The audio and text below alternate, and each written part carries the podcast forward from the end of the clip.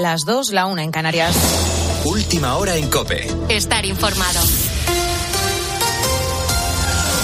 El presidente ucraniano Volodymyr Zelensky hace balance en COPE de los casi 500 días de guerra y del desastre humano desde el inicio de la invasión. El director de la linterna, Ángel Expósito, ha participado en un encuentro con él en Kiev, donde el líder ucraniano ha lamentado las incontables vidas perdidas y ha agradecido a España la acogida de todos los refugiados. El otro día en Irpin, una viuda de un soldado me regaló un trocito de metralla su marido había muerto en Kharkov hace aproximadamente un año. Me impresionó aquella entrevista muchísimo. Le quería preguntar si puede hacerme un balance, lo más objetivo que se pueda, un balance de víctimas civiles militares ucranianas y rusas. Balance. Yo no puedo contar cuántos héroes hemos perdido y cuántos están heridos hasta el final no lo vamos a saber nunca. No sabemos cuántas personas están enterradas en Mariupol. Perdón por utilizar esas palabras, pero es un hecho. No sabemos hoy cuántas personas en Donbass, en los sitios totalmente destruidos, esos pueblecitos y aldeas, cuántas personas se quedan. En todos los sitios donde está Rusia y donde mientras, mientras controlen ellos aquel territorio, no sabemos lo que pasa con nuestra gente. Zelensky se ha dirigido a todos los ucranianos que se encuentran todavía en España, a quienes ha animado a regresar a su país para poder construir juntos. El presidente ucraniano también ha hablado en este encuentro en el que ha participado COPE sobre la presidencia rotatoria de España de la Unión Europea que comienza este sábado. En este momento, cuando España toma la presidencia en la Unión Europea, es también un momento importante para nosotros porque la, la cuestión no es solamente las armas, sino también en el camino europeo de nuestro país que estamos eh, realizando. Por eso eh, nos importa el apoyo de todos los países y especialmente el país que encabeza la Unión Europea.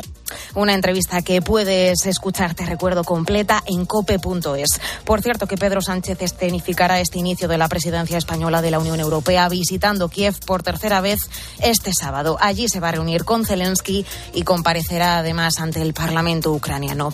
Mientras en España, finalmente, la popular extremeña María Guardiola cederá una consejería a Vox, la de gestión forestal y mundo rural. Se pone así fin a una semana de choques que parecía que podían terminar en la repetición de las elecciones. Guardiola reconoce que ha tenido que incumplir su promesa de gobernar en solitario, pero dice que su palabra no es lo más importante. Y mi palabra no es tan importante como el futuro de los extremeños. Yo comprendo, soy consciente de que ahora seguro que hay mucha gente decepcionada. Yo lo entiendo, yo lo asumo, pero sí que me gustaría pedir que se me juzgue como presidenta de la Junta de Extremadura con la fuerza de ABC. Cope, estar informado. Y el Barcelona volverá a la Liga de Campeones, Alex Gomar. Tal y como informaba en el día de hoy nuestra compañera Elena Condis, la UEFA ha determinado que el club peruana sí que podrá disputar la Champions League la temporada que viene. En la selección femenina, Jorge Vilda ya tiene la lista definitiva para el Mundial, sí que está Alexia Putellas y destacan las ausencias de Marta Cardona y Maite Oroz. La sub-21 continúa su andadura en los cuartos de final del Europeo esta noche ante Suiza a partir de las 9. Estas son las sensaciones de su seleccionador Santideño. Fíjate el torneo como va y las selecciones que se han, se han quedado fuera, la importancia de estar en, en cuartos. Entonces nos ha tocado a Suiza, nos enfrentamos a Suiza, que, que nos conocemos los dos y que, que, es una muy buena selección, con las fases del juego muy bien, muy bien preparadas. Sigue avanzando el mercado de fichajes, donde César Azpilicueta podría estar muy cerca de recalar en el Atlético de Madrid, tal y como ha informado Javi Gómez. Carles Pérez ficha por el Celta y Manu Morlanes por el Mallorca. Y en la Fórmula 1, hoy tenemos clasificación y carrera al sprint, y el domingo Gran Premio de Austria, donde Sainz saldrá en tercera posición y Fernando Alonso desde la séptima. Ahora sigues en la noche de Cope con Rosa Rosado. Cope, estar informado.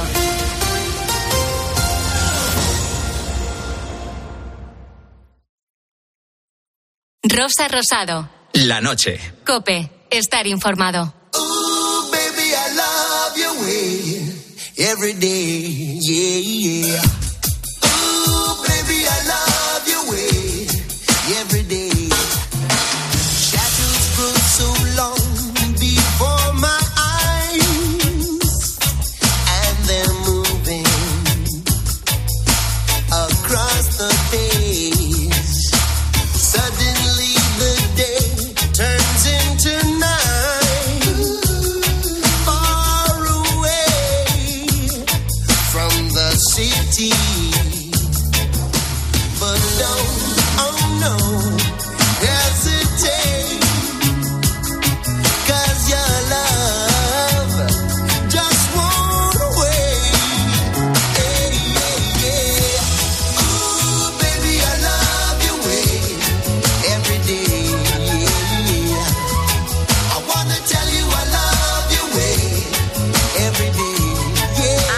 Seguimos en la noche de Copa disfrutando de este primer día de julio, pendientes de la actualidad, eh, en este sábado en el que también nos preguntamos si puede una Kawasaki ser solidaria.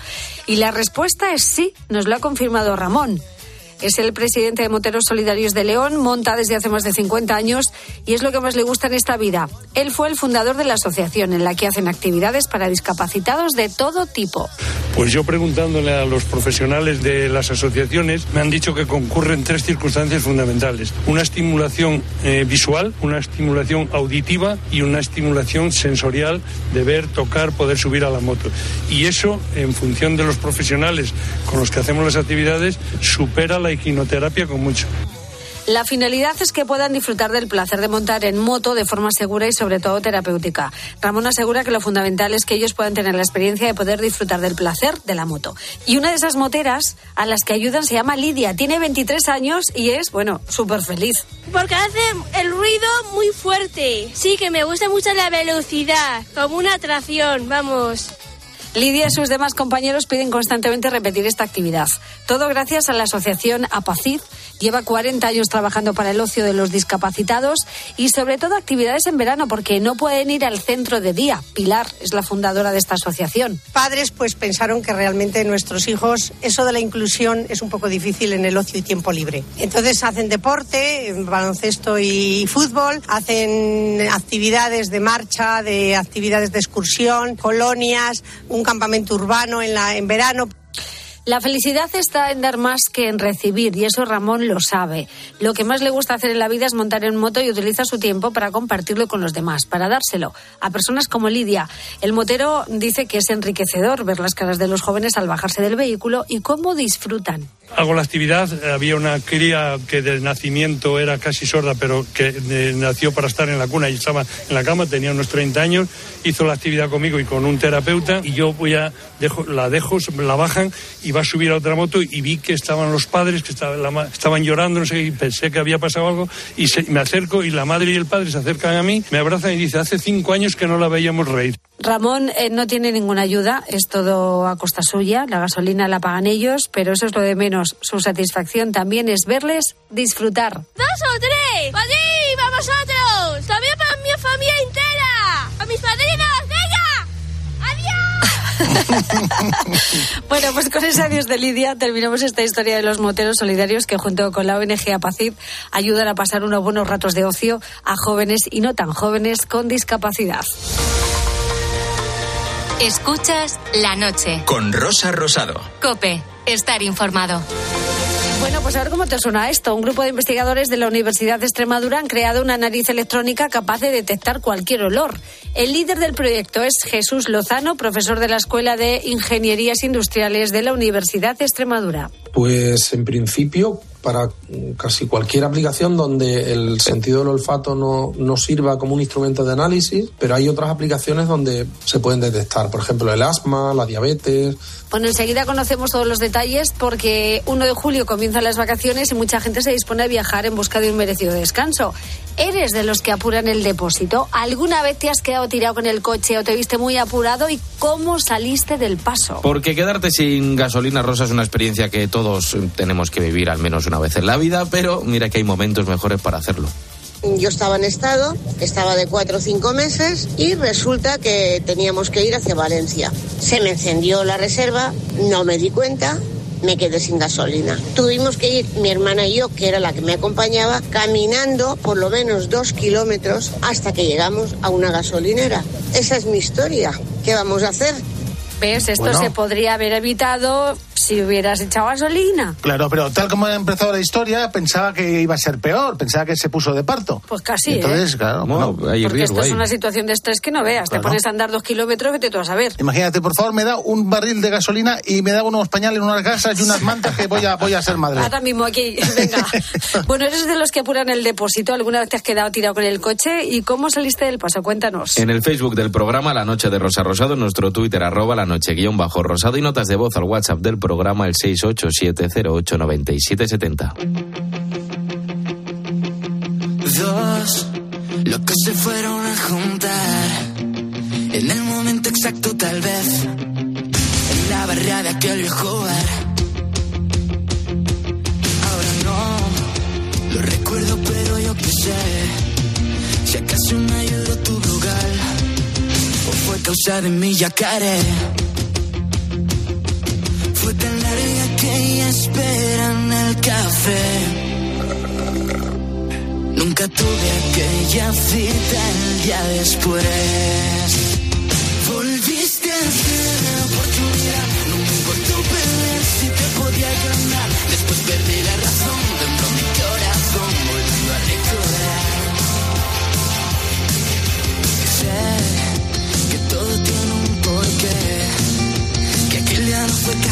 Bueno, hay canciones que a la primera escucha ya te gustan y eso no suele pasar muy a menudo. Bueno, con los grupos y artistas más consolidados no te digo yo que no, pero con alguien que está empezando es más difícil. Por eso hoy están aquí estos chavales a las que yo, bueno, a los que yo he escuchado una vez y me ha parecido que lo hacen muy bien.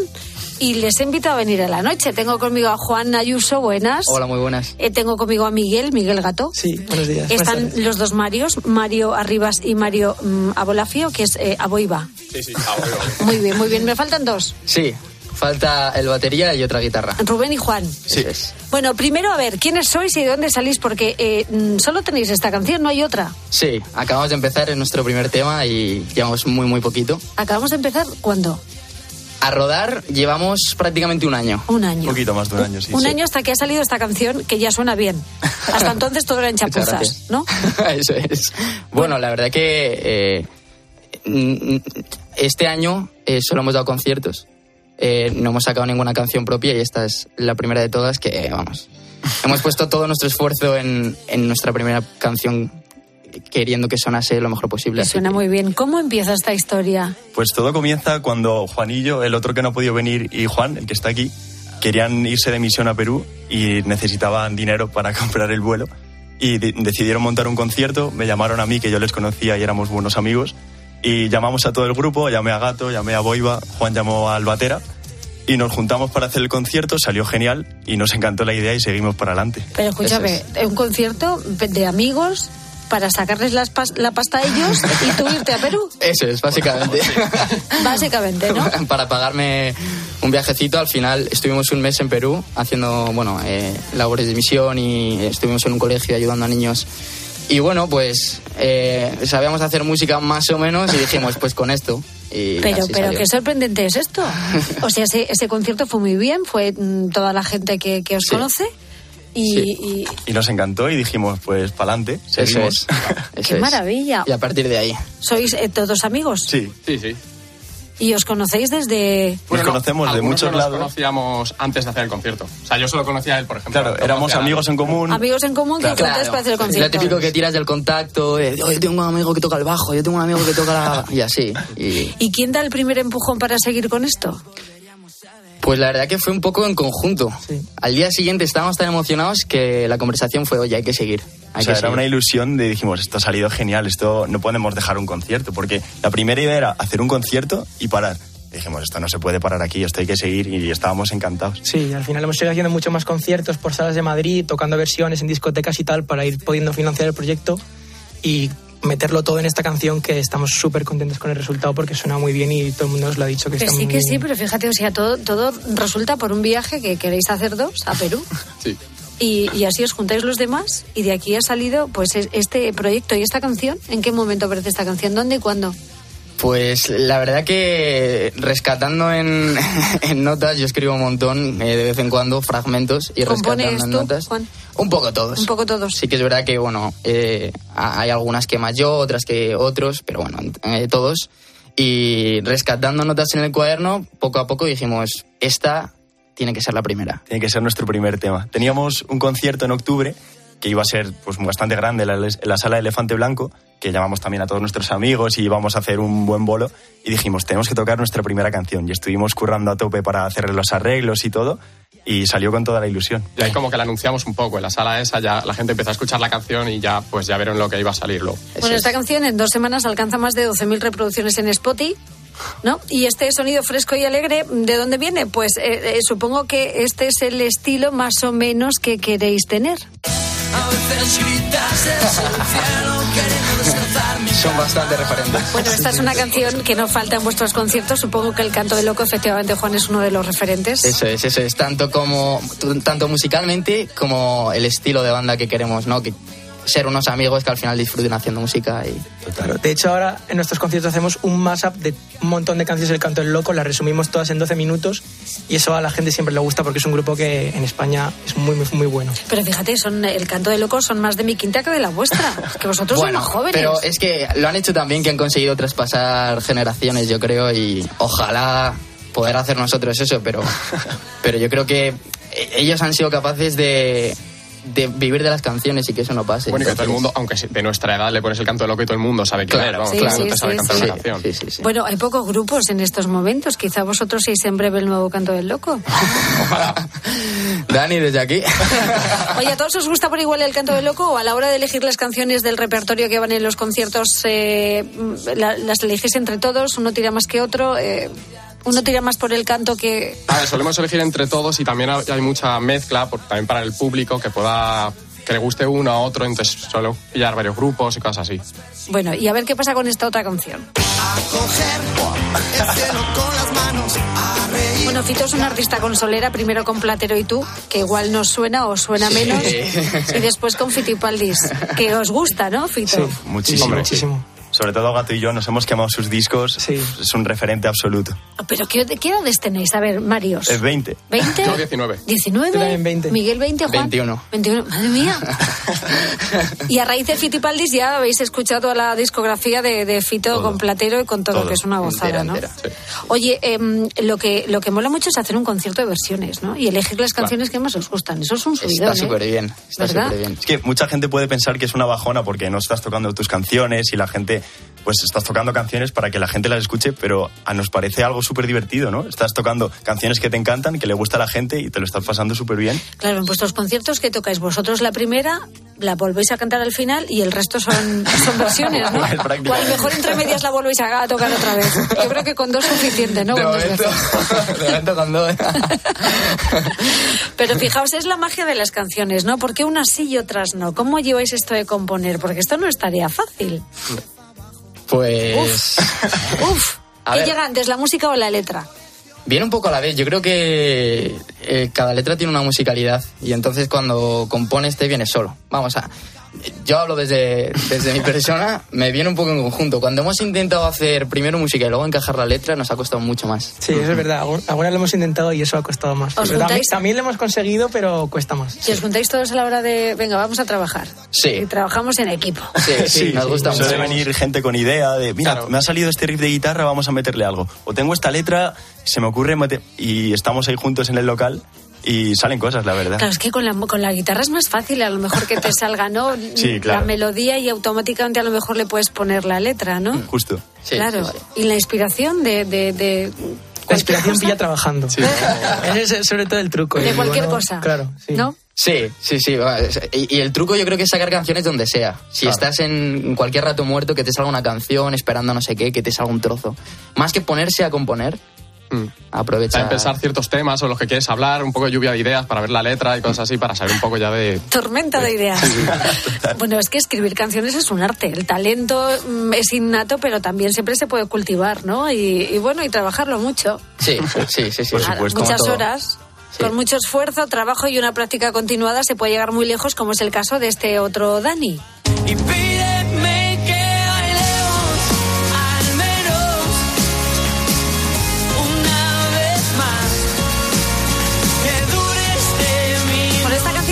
en vuestros conciertos. Dani Fernández, que fijaos es un chaval de Alcázar de San Juan, que es un pueblo de Ciudad Real, muy cerquita del mío, y es la prueba de que los sueños se pueden cumplir. De un pueblecito pequeño llegó a Urin y ha sabido ahora eh, sostener su carrera en solitario. ¿Qué os gusta de Dani? Fua, yo lo que más disfruto es su directo. O sea, eh, creo que tiene cosas muy, muy chulas en su directo y que eh, nosotros hemos eh, Adaptado. adaptado a, a nuestro directo. Y, por ejemplo, Bailemos presenta su banda, nosotros la hemos aprovechado también para presentar a Yacaré.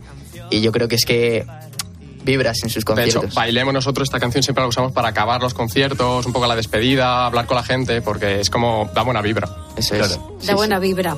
Hay muchos artistas jóvenes que, que, que están empezando a sonar en la radio y de momento están compaginando la música con los estudios.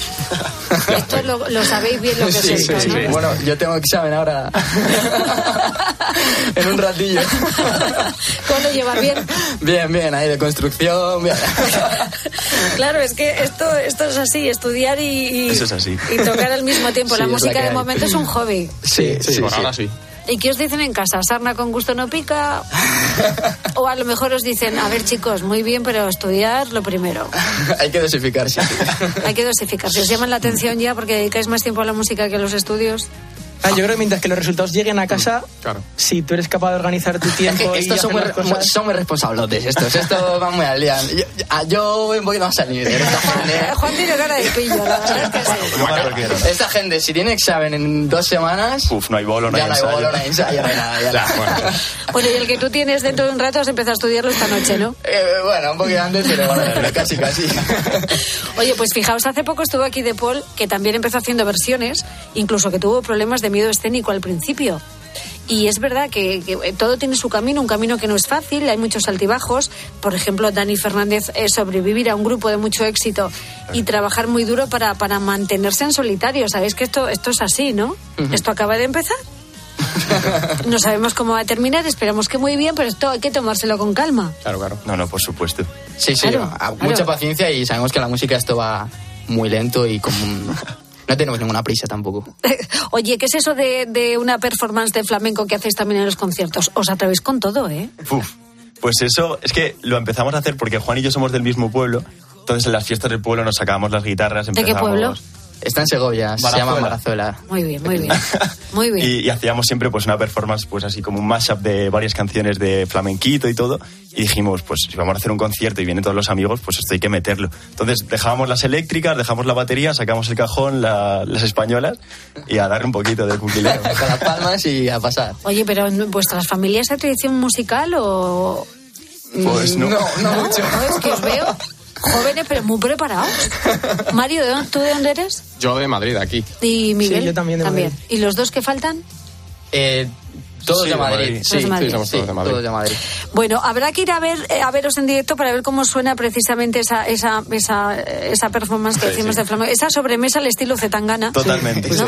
En Ingobernable. No sé si os gusta Zetangana o no es vuestro estilo. Sí. Sí, o sea, el disco es el madrileño, que es como muy flamenco, lo hemos recogido en nuestro más de canciones flamencas, aparte de meter otras cosas, pues recogemos todo eso y eso la gente se lo sabe y lo disfruta muchísimo. Qué bueno. O sea, tenemos también un poquito de Zetangana, reggaetón. ¿Nos gusta esas cosas Ahí que ya- están tan... Ahí no. Por mi lado se corta. A mí me gusta, pero Sí, bueno. Pues no, no para para tocar en Sí, pero directo para pero sí que está bien No Pero para cantarlo, ¿no? Eso es. Alguna versión también no, metida ahí rapidilla.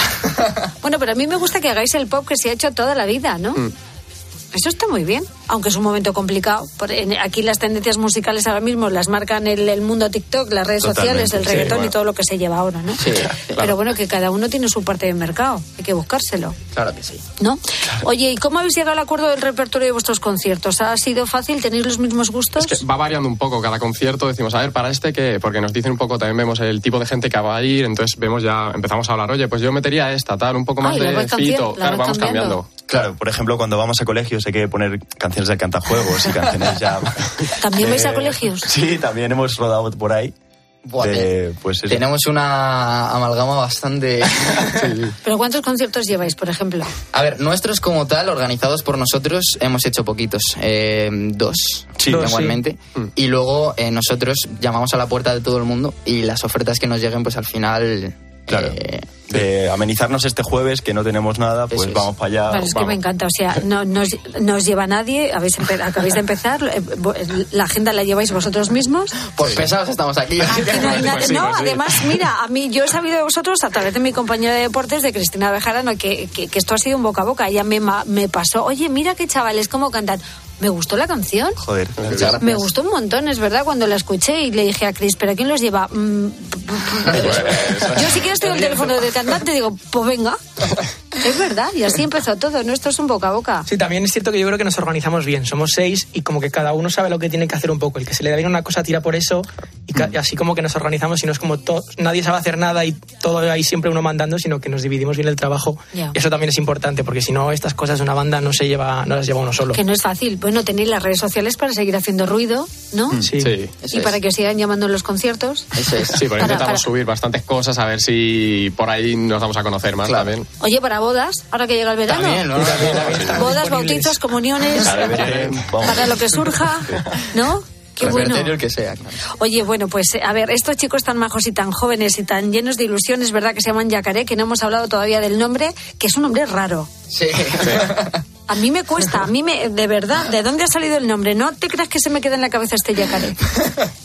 Pues podríamos darle un sentido muy trascendental, pero no lo tiene. No lo tiene, ¿no? Porque sí, ¿no? Nos reunimos los dos, Juanes y yo, cuando te he dicho antes lo de hacer el grupo para el concierto, y dijimos, tío, tiene que tener un nombre. Bueno, va a ser para un concierto, así que, ¿qué pillamos? Yacaré. Tampoco, tampoco tiene una razón, pero ¿Y pensáis que es el nombre definitivo? Sí, sí, sí, porque cambiarlo ahora ya... ¿No tiene sentido? Además... Bueno, eh, De Paul el otro día me dijo que, que él, cambió su nombre artístico, empezó haciendo mm. versiones y luego dijo, ¿dónde voy yo con esta con este nombre? Y al final, pues de, de Paul. Ah, de Paul, porque se llama Paul, de Paul de... Ah, claro. Qué bueno, pues... Sí, sí, lo, lo cambió. A nosotros nos coincide porque el yacaré es un tipo de caimán y entonces hemos eh, aprovechado el cocodrilo para nuestro logotipo, que al final es la Y también de Yacaré. Entonces, sí. Pero, me gusta. Pero claro, en el principio no fue así. Fue luego coincidencia de, oye, pues eso es un cocodrilo, lo hacemos con la Y, para adelante. Eh, pues muy bien, pues estos son Yacaré. Que ha sido un placer conoceros. A mí me ha gustado mucho, yo os digo, vuestra canción y por eso quería que vinierais a COPE, porque todos los grupos que empiezan necesitan un empujón. Y de verdad que nunca había estado con un grupo que está empezando, pero de verdad. Es decir, que, que son ellos los que se gestionan y. Muchísimas gracias. Oye, que tenéis mucho estilo, que sois muy jóvenes, que podéis con casi todo. Así que enhorabuena por todo el esfuerzo y no olvidéis que los sueños se cumplen que el camino que tenéis por delante es, es lo más bonito. Así que hay que seguir trabajando y aprovecharlo. Eso es. Pues Muchísimas gracias. Tenéis una canción, una canción que de momento se está abriendo algunas puertas. ¿no? Y bueno, ya que les conocemos un poquito más, pues vamos a escuchar cómo suena Yacar en directo, ¿os parece? Venga, por supuesto. Ese éxito llamado, ese éxito, ese éxito, en la vida de estos chicos llamados Dos Locos, vamos a ver cómo suena en directo. Bueno, Juan, eh, David, Miguel, Juan, Miguel, Mario y Mario, gracias por venir a la noche de Cope. por invitarnos. Y bueno, mucha suerte. Luego ya, cuando os hagáis famosos, ya no os acordaréis de mí, pero bueno. Yo estaré muy orgullosa de vosotros. bueno, vamos a ver cómo suena Yacar en directo. Gracias, chicos. Gracias. Dos, lo que se fueron a juntar en el momento exacto tal vez la verdad de aquel viejo bar. Ahora no, lo recuerdo, pero yo qué sé. Si acaso me ayudó tu brugal, o fue cosa de mi Karen. Fue tan larga que esperan al café. Nunca tuve aquella cita el día después volviste a ser la oportunidad. No me importó perder si te podía ganar. Después perdí la razón, tembló mi corazón, volviendo a recordar. Sé que todo tiene un porqué, que aquel día no fue casualidad y que nos volveríamos a ver.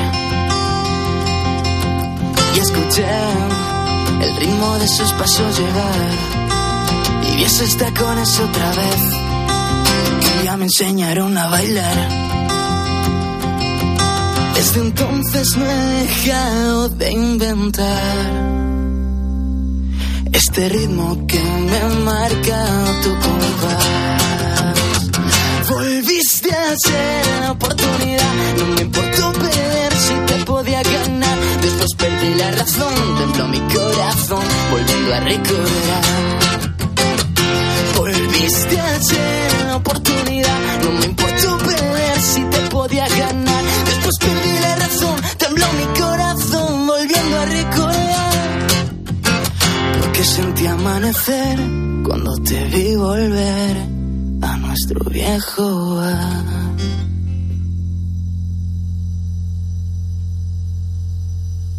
Rosa Rosado. La noche. Cope. Estar informado.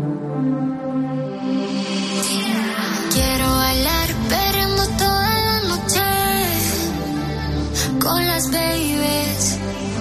Quiero brindar por un amor que nunca fue. Hoy no. Sorry, baby. Sorry. Por la niña buena, por la niña mala. Y por esa amiga que se vuelve hermana. Por un lunes largo que se hace fatal. Pero llega el viernes y me siento high. Ay, que la calle me espera, la gente se entera. Que yo estoy soltera de vuelta. Para la noche entera con todas mis nenas. Dicen que la vida es buena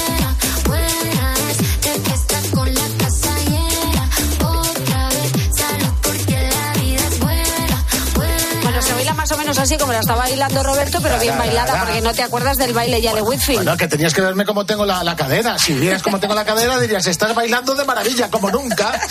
Esta es la antigua, esa, de Bim Bam Baby. Bueno, esta es la moderna de Aitana que se llama Las Babies. Las babies. Está bestial y rapea y todo. Pasamos de las motomamis a las babies. A las babies, Ay, sí, señor, madre, sí, qué señor. veranito nos espera con la Aitana.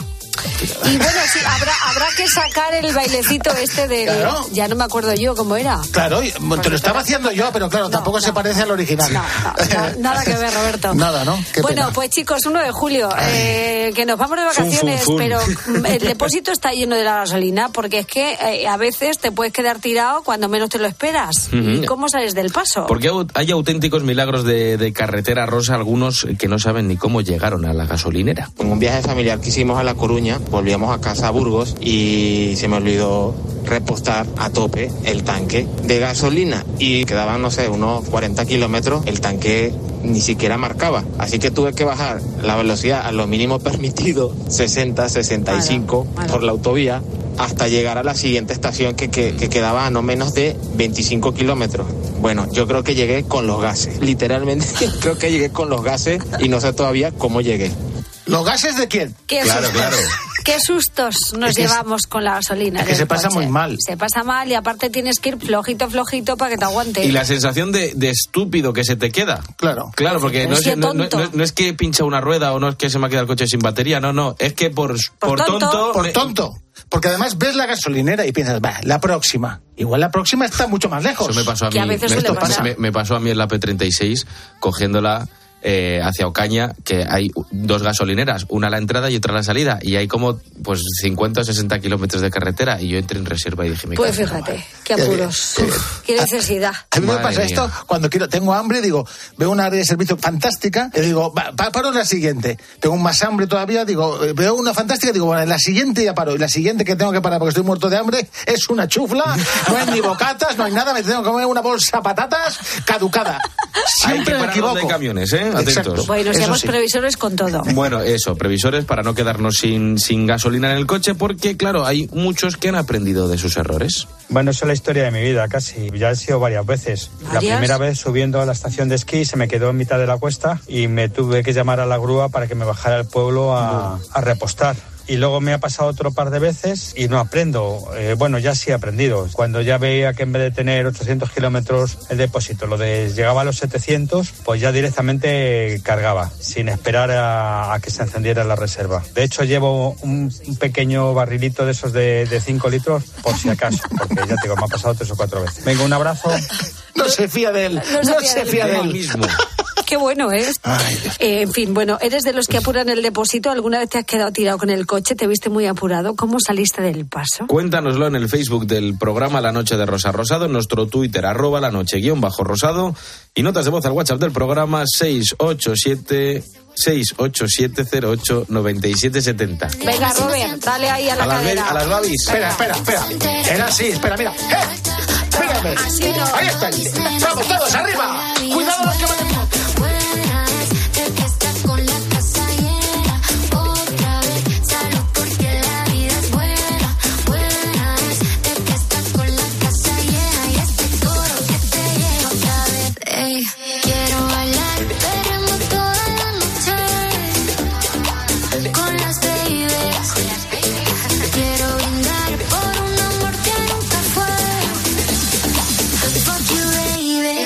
sorry, perdón.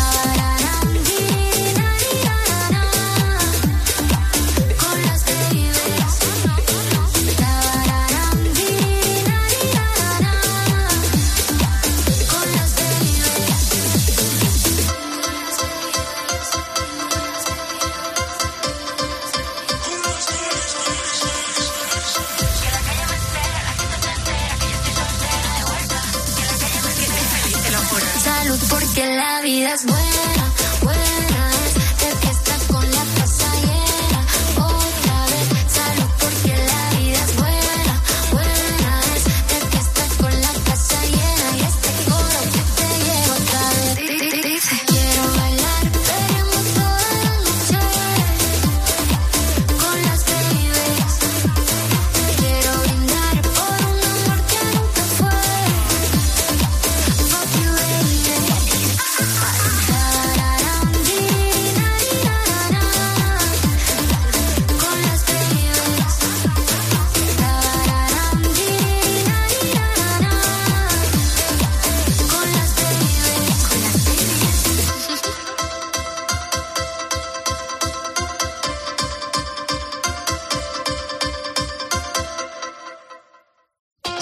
Según el EGM, la linterna de Cope crece en el último año un 4% de audiencia. En los próximos minutos quiero poner el foco en este tema. Y 900.000 personas elegís a Ángel Expósito para terminar el día teniendo todas las claves de la actualidad. Justo en la frontera entre Rumanía y Ucrania. Es cruzar el Danubio. Estamos ya en Ucrania. Por eso te decimos, gracias por confiar en nuestra forma de hacer radio y en nuestro equipo de comunicadores. Rosa Rosado, La noche. Cope, estar informado. Aquí seguimos en la noche de Cope. Vamos a curiosear un poquito con Álvaro Saez. Porque la barrera que separa eh, el hombre de la máquina eh, parece enorme, un abismo diría yo, pero claro, la ciencia avanza tan rápido que en ocasiones parece que eso se diluye. Mira, ya hay cámaras eh, con sistemas de inteligencia artificial que son capaces de reconocer las caras, como por ejemplo las que tenemos en el móvil para desbloquearlo. Eh, tenemos también micrófonos que nos reconocen las voces. Todos tenemos un altavoz inteligente en casa seguro. Hay prótesis, que esto lo, he leído hace poco, que me ha alucinado, que son capaces de hacer que personas que tienen algún tipo de extremidad amputada vuelvan a sentir esa, esa extremidad. Y hoy voy un poquito más allá, porque ahora las máquinas también pueden oler. Nosotros lo que pretendemos hacer es imitar el sentido del olfato humano, es decir, dotarlo de eh, una capacidad de detección de gases, igual que tenemos nosotros en nuestra nariz, pero no olvidemos que también hay una parte en el cerebro. A todos nos ha ocurrido que, que unos alimentos nos huelen al principio mal y luego te acostumbras y luego ya están más ricos, ¿no? Hay olo- olores que son muy, muy intensos, que al principio, o sabores que son muy intensos y que al principio no nos gustan y luego ya pues nos vamos, pues vamos aprendiendo, o hacemos catas de vino o catas de cerveza, pues, ah, pues ese olor a piña pues no lo pillaba y ahora sí que, sí que lo pillo, ¿no? Entonces nosotros pretendemos hacer eso mismo, ¿no? Ujú, Él es Jesús Lozano, es profesor de la Escuela de Ingenierías Industriales de la Universidad de Extremadura y coordinador del proyecto de esta nariz electrónica capaz de detectar olores rosa. que esto es algo maravilloso. ¿Cómo es posible? Pues mira, porque donde nosotros vemos olores, Jesús ve datos y todo dato se puede registrar. traducimos una serie de concentraciones de unos compuestos que son responsables de olores a una señal eléctrica y luego con un sistema de inteligencia artificial, pues somos capaces de enseñarle a discriminar entre bueno, pues unos olores, otros, calidad de alimentos, Bueno, es un poco alucinante porque esto le puede quitar el trabajo a alguna persona. ¿sí, Y yo eh? estoy pensando, Rosa, en, en los catadores de vino, en, los sumilleres, ¿eh? que es precisamente en ese contexto donde nace la nariz electrónica. Esa era la tesis doctoral de Jesús, porque aunque esto pueda parecernos súper futurista, la realidad es que el equipo de la Universidad de Extremadura lleva ya varios años detrás del proyecto. La chispa, digamos, surgió porque bueno, en el laboratorio donde yo empecé a hacer la tesis, pues se, eh, se investigaba en sensores de gases. Y claro, los sensores de gases es una de las partes de, de una nariz electrónica, ¿no? La, detección es lo, lo principal en, en ese sistema, ¿no? Y, y, bueno, pues utilizamos, había otras aplicaciones que era la detección de, de compuestos de, de- derivados del- de la combustión de los vehículos, etcétera, y lo, lo empezamos a, apla- a aplicar pues a alimentos, a, al- a la enología. Mi tesis la hice sobre mm, desarrollo de narices electrónicas para, para la industria del vino y a partir de ahí empezamos a hacer diferentes aplicaciones Pero entonces esto en nuestro día a día, ¿para qué lo vamos a usar? Pues mira, a lo mejor en nuestro día a día no tiene una aplicación muy, muy extendida, pero el olfato, al fin y al cabo, es un sentido importantísimo en nuestra vida y puede ser capaz de detectar atento enfermedades. Pues en principio para casi cualquier aplicación donde el sentido del olfato no, no sirva como un instrumento de análisis. A todos se nos viene en la cabeza, ¿no? Pues eso, ¿no? El probar un alimento, ¿no? Pues nosotros lo, lo que hacemos es llevárnoslo a, la nariz y, y- decimos, pues está bien o está estropeado, o me gusta o no me gusta, ¿no? Pero, pero hay otros, otras aplicaciones donde no parece eso tan inmediato, ¿no? Sí, hay un montón de, de enfermedades que se manifiestan, digamos, a través de biomarcadores, ¿no? Que son, bueno, pues unos compuestos volátiles que se, que normalmente a través del aliento, pues se, se pueden detectar. Por ejemplo, el asma, la diabetes, Aquí tenemos aplicaciones, por lo visto, un poquito más ortodoxas. Pero, ¿qué pasa si te digo, Rosa Roberto, que también se puede usar la nariz electrónica para detectar billetes falsos? Eh, Es una aplicación, ¿no? Como hablábamos antes, ¿no? Que no, no parece inmediata, pero, pero luego si, si compráis, por ejemplo, un cupón a una persona ciega, pues aparte de tocarlo, también se lo lleva a la nariz, con lo cual, aunque nosotros no lo hacemos porque tenemos otros sentidos, digamos, mayoritarios, ¿no? Pero sí que puede ser una prueba más para diferenciar un billete falso de un billete verdadero. Bueno, pues esta es la nariz electrónica diseñada por un grupo de investigadores de la Universidad de Extremadura con Jesús a la cabeza y que es capaz desde detectar enfermedades hasta descubrir billetes falsos. Escuchas la noche. Con Rosa Rosado. Cope, estar informado. Agua dulce, agua salada, por agua viene, por agua se va. Agua dulce, agua salada, bendita la vida, te quita y te da.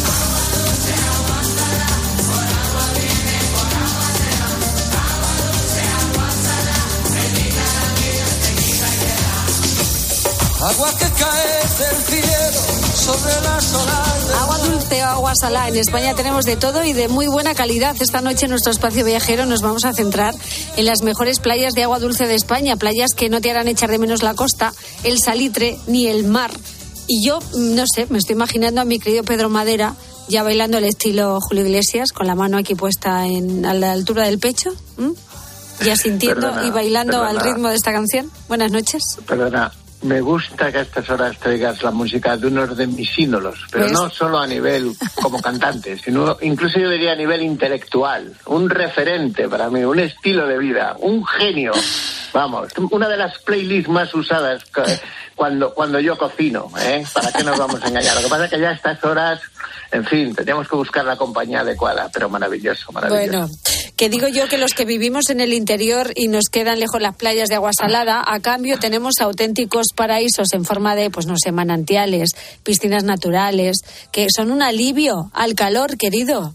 Hombre, es que el otro día, hace dos semanas, hace 14 días exactamente, cuando hablamos de las cascadas, empecé a, a- a- como mencioné Tordesillas y la playa esta fluvial que tienen del Duero, empecé a recibir direcciones de sitios para que yo fuera a darme un baño y tal. Claro, yo empecé a ver cómo anda mi colección de bañadores. Sabes que la renové hace tres, dos meses casi, mi- pero voy a tomarlo como un referente, voy a comprarme más bañadores porque creo que este verano va a ser eh, muy de chapuzón de río. Pues sí, Eh, así que nos vamos a zambullir hoy en las mejores playas de agua dulce de España para que el verano sea un poquito más leve. Pues sí, porque si tú te vas a las arenas de San Pedro en Ávila, seguro que hay algún vecino me encuentro. Seguro eh. que me encuentro a alguien. Yo a Arenas de San Pedro he ido muchas veces pasando por el puerto del Pico, pasando el castillo de Montbeltrán. Cuando era pequeño iba a ver allí las cuevas de- del Águila con el colegio y ahora es un sitio de referente. Hasta me encanta bajar desde, desde el puerto del Pico siguiendo el- la calzada romana hasta el río Arenal y ahí tenemos unas pozas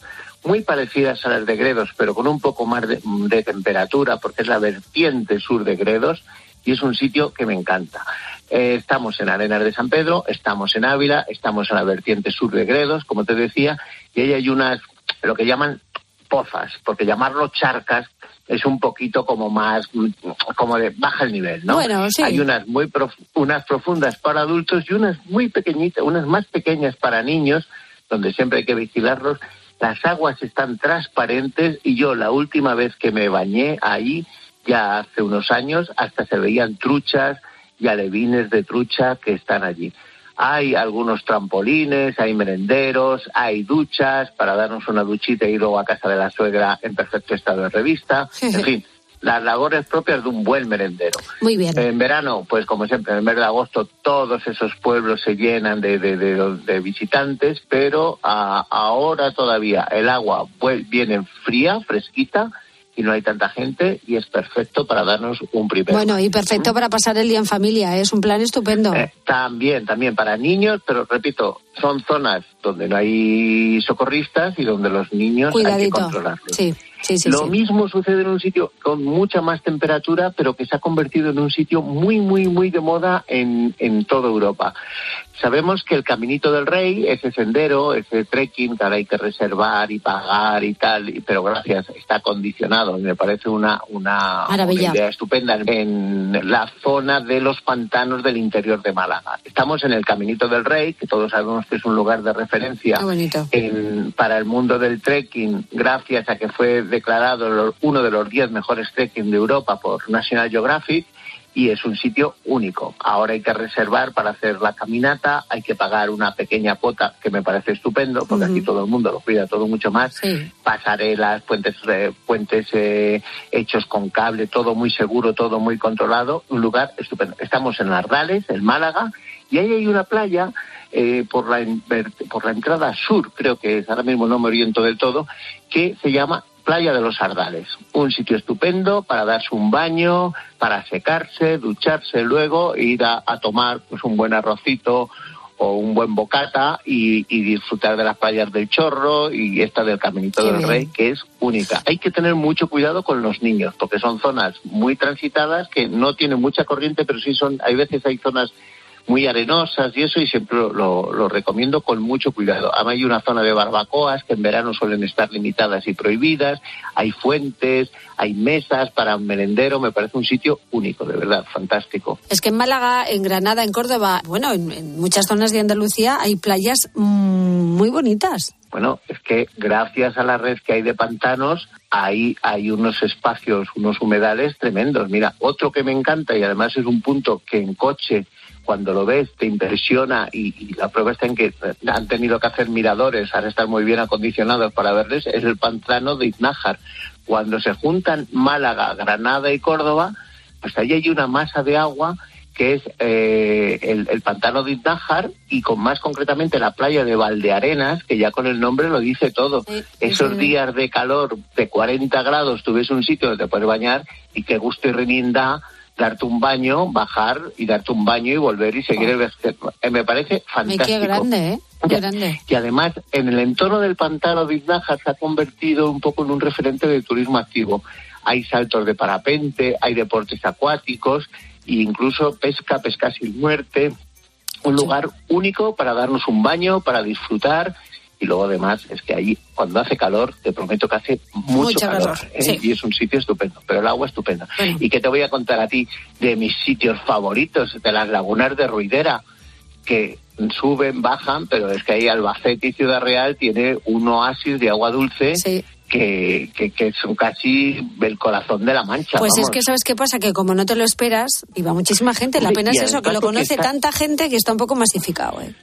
Bueno, sí, pero está masificado, digo lo de siempre, los fines de semana y julio y agosto. Eso es. El resto, El por ejemplo, muy bien. para mí el mejor momento para visitarlo, que es la primavera, los meses de mayo, cuando ha llovido bastante, que el cereal empieza a encañar, que con esos cuando cambian de un poco de color son como alfombras gigantescas de colores así amarillento verdosos, estupendos, me parece un paisaje único. Lo es. Y luego además lo que tú dices es que sorprende porque tú vas ahí eh, con la chicharrera encima, que eh, gracias a los olivos que hay ahora y al viñedo menos, de pronto entras, ves esto y No la secuencia de, esperas, de- de lagunas es única. Y luego, eh, para que no se quejen mis amigos de Extremadura, pues hombre, ahí tienen un sitio que se llama La Garganta de los Infiernos, aunque trabajemos en la COPE, tenemos que ir ahí a hacer casi labor de, de, de- de- apostolado con ellos. Yo todo lo que esté en el Valle del Jerte, vamos, yo me apunto, ¿eh? Mira, este año la cosecha, la cosecha de cerezas no ha sido muy buena, por desgracia, por la sequía. Pero siempre va a haber un, un sitio para darse un baño. Y además ya te lo he dicho, que en estas pozas a mí lo que me gusta es la sensación del post-baño. Porque suelen ser aguas muy, muy frías, muy frías. Por ejemplo, la zona de los pilones. Y hay unas lanchas de piedra, de granito, que cuando tú sales así con mucho frío, mucho frío, mucho frío, pones la toalla y te tumbas de espalda y es como que tienes un, hay un señor que te da calor por la espalda, como en los coches cuando tienes un coche de estos que te masajea y te calienta las manos Qué del bueno. volante y la espalda. Me parece único. Y al Valle de Gente que se lo une, sus frutas, sus verduras, los licores estos que hacen su kit de cereza y todo eso, me parece estupendo y es un- una opción. Tenemos muchas vamos. opciones, incluso en Madrid te puedes dar un buen chapuzón sin, sin tenerte que ir a la costa. En Madrid tenemos la carretera de los pantanos con el pantano de San Juan, que es un realmente es el río Alberche, es el río Alberche que cuando viene de, de Ávila, ahí se a 70 kilómetros de la capital por esa carretera tan de chapinería, como hemos conocido toda la vida por por la carretera de los pantanos, por donde íbamos al pueblo ahí con el coche de línea. bueno, el pantano y también la cantidad de piscinas naturales que tenemos, ¿eh? Sí, sí, sí. Esa es una zona estupenda. Hay un pueblo de Segovia que se llama Navaluenga, donde además se ha respetado un puente románico que hay precioso que se ha convertido un poco en el símbolo. El, el Navaluenga ha hecho de su río una piscina natural maravillosa, perfecta para bañarse en verano. Son la- estamos en Gredos también y es un sitio donde siempre corre el agua, está limpísima, incluso se puede hacer turismo ecuestre, mm, hay un senderismo genial, está el Valle de las Iruelas, creo que es el Iruela, no sé si es Iruela o Iruelas, y es fantástico, el otoño es brutal, con hayedos, con robles, con un cromatismo estupendo. En la vertiente más al sur, el año pasado tuvieron un incendio muy fuerte, pero la zona esta de Navaluenga es preciosa, poco concurrida y es un sitio único. Oye, una cosa, el año pasado yo estuve en las fuentes del Algar, en Benidorm, que no las conocía yo, que es un espacio muy amplio, muy bonito, donde te das un baño muy fresquito, porque todavía me acuerdo lo fría que estaba el agua, que suele haber mucha gente, pero qué bonito es, Pedro. El sitio es único. Yo he estado hace dos meses Qué con bonitas. la temporada de los nísperos, Mm. ¿eh? Los nísperos que verás que hay muchos árboles y que te los venden a la salida. Por el sitio es espectacular. Sí es, el sí. agua fantástica, impoluta. La caída a las cascadas casi nos hubiera servido para nuestro programa de cascadas y caídas del agua. Cierto es. Pero la cascada del fondo que tiene como 8 o 10 metros de caída, darte una ducha en el mes de agosto y pensar que solo estamos a 15 kilómetros de Benidorm y en un pasaje, pasaje natural único, eh, eh, a mí me, eh, me parece una suerte y por desgracia cada vez como está siendo tomado por el cultivo de los nísperos hay muchas láminas ahí de, de plástico para proteger los árboles pero es normal y el baño es precioso. Esa- además, esa, esa sensación de que te metes como en, el- la montaña a través de, lo- de un pequeño cañón, ¿verdad? Eh, bajas la escalinata, giras a Es la que no derecha. te lo esperas, y, no te lo y no te esperas. lo esperas que está, y sobre todo solo pensar que estás a 15 kilómetros de Benidorm en el corazón Pues de Alicante sí. y esa carreterita que luego sale en vez de volver a Benidorm te vas hacia el interior te lleva a unos sitios de Alicante maravillosos y que te da una idea lo interesante y lo bonito que son los interiores de las provincias eh, de las provincias del Mediterráneo, lo- algo muy parecido a lo que sucede en Castellón, que el interior es tan atractivo como el como la Pues cierto es. Bueno, pues las fuentes del Algar, quien no las conozca, pues tiene que hacerlo. Bueno, eh, ¿cómo soportamos las altas temperaturas del verano si vives en el interior? Pues en las playas más impresionantes de agua dulce, en los manantiales, en las piscinas naturales, que son paraísos escondidos para refrescarnos. Querido Pedro Madera, gracias por descubrirnos todos estos lugares tan interesantes. Como siempre, buenas noches. Adiós, buenas noches. Hasta la semana que viene. Adiós, adiós. Adiós, adiós, adiós. Rosa Rosado. La noche. Cope. Estar informado.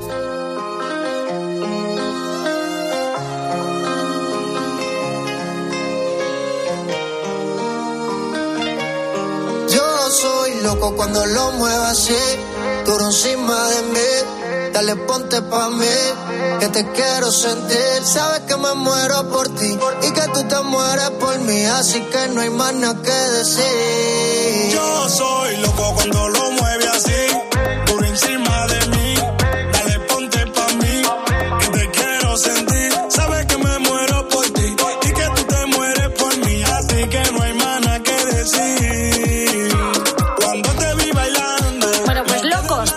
comiencen las vacaciones, mucha gente se dispone a viajar en busca de un merecido descanso en este 1 de julio. ¿Eres de los que apuran el depósito? ¿Te ha pasado? ¿Te has quedado tirado con el coche? ¿Cómo saliste del paso? Madre mía. Bueno, en nuestro capítulo de servicio público de la noche de Rosa Rosado, un oyente nos explica lo malo que puede llegar a ser esto para nuestro coche. Recordar que no es bueno apurar nunca el depósito porque pueden entrar impurezas. Pero recuerdo, hará unos 30 años, cuando era joven inconsciente, en un viaje que iba a Morella, por el puerto de montaña, eso que dices, "Oh, voy justito de gasolina, voy justito, pero yo creo que llego, va. Bueno, creo que no respiré durante media hora buscando un área de servicio, una gasolinera que no había nada, es que no había nada. Claro, lo pasas mal.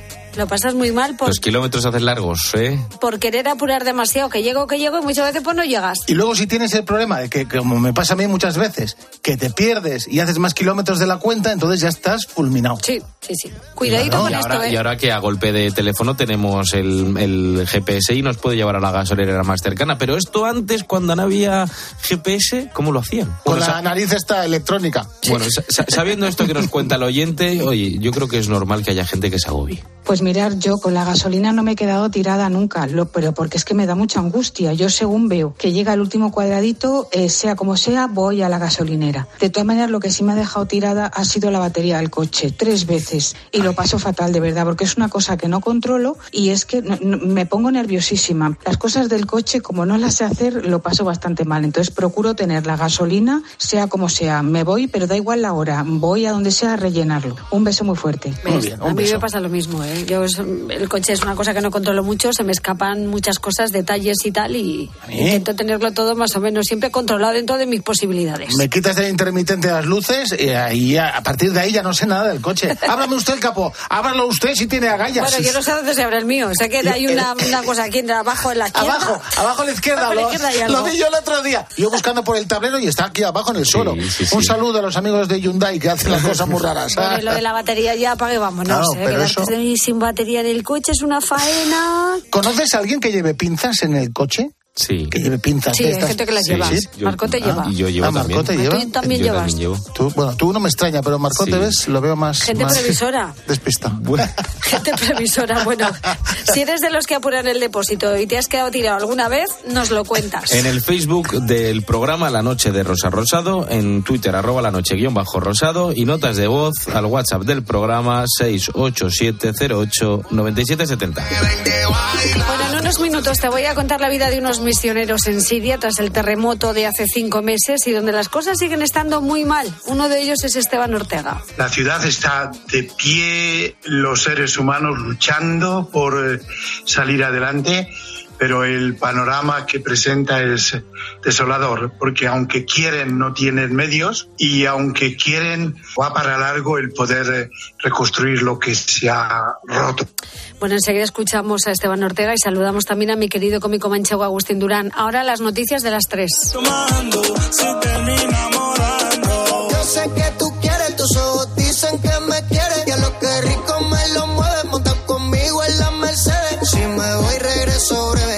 de miércoles a jueves, porque el fin de semana tú eres pa' mí.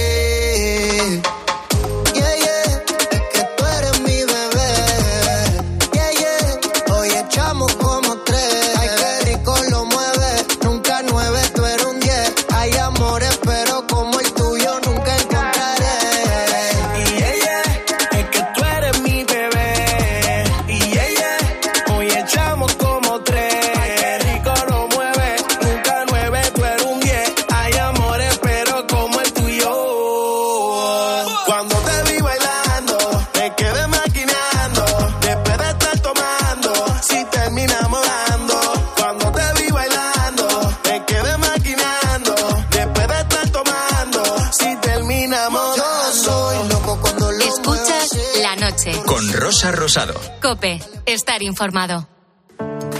Testigos de la fe. La vivencia de los cristianos en Cope. María del Carmen Fernández, directora de la Conferencia Española de Institutos Seculares. Vivimos dentro del mundo porque nunca tuvimos que salir para esta vocación de consagración. Realmente nos adentramos, como no hemos salido del mundo, pues estamos dentro, ¿no?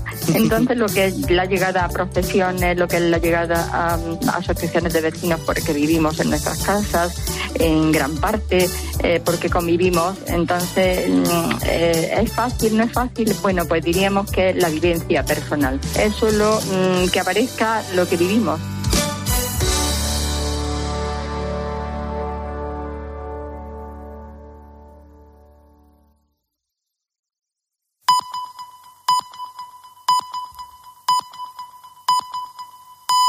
Las tres.